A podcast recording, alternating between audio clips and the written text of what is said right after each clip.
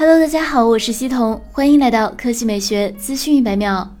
两大权威市道机构 IDC、Canalys 先后发布最新报告。双方数据细节有所出入，但一致指向受 iPhone 十二的强力推动，苹果在二零二零年第四季度重回全球第一宝座，小米稳居第三。Canalys 数据显示，二零二零年第四季度全球智能手机出货量达到三点五九六亿部，同比小幅下降百分之二。苹果在该季度中售出了有史以来数量最多的 iPhone，销量为八千一百八十万部，比去年同期增长了百分之四。三星排名第二，出货量为六千二百万台，下降了百分之十二。小米、OPPO 和 vivo 进入前五名，各自都从饱受制裁困扰的华为那里收获了份额。其中，小米增长百分之三十一，至四千三百四十万台；OPPO 增长百分之十五，至三千四百七十万台；而 vivo 出货量三千二百一十万台，增长百分之十四。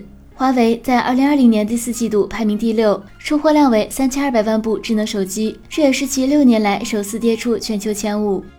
接下来来看小米。知名爆料博主数码闲聊站发文称，两年前的旗舰机大多还是三十瓦，短短两年后，第一款快充系统达到两百瓦级的旗舰机就要来了。也就是说，有一款支持两百瓦级快充技术的旗舰手机将会在近期发布。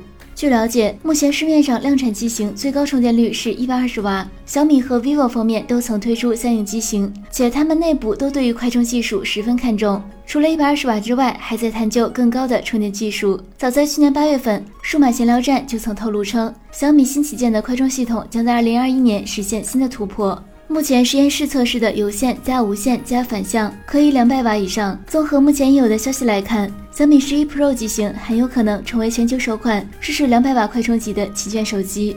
好了，以上就是本期科技美学资讯每秒的全部内容，我们明天再见。